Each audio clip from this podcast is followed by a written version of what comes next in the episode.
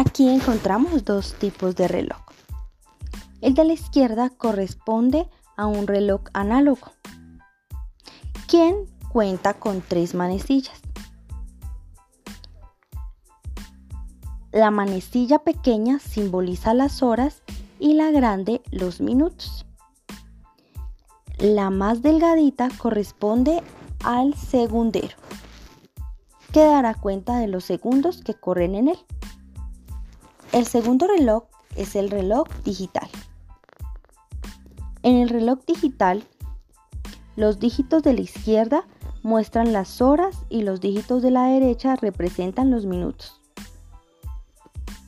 Si tienes la posibilidad en tu casa de conseguir uno de ellos o los dos, obsérvalos bien y analiza lo que te acabo de contar.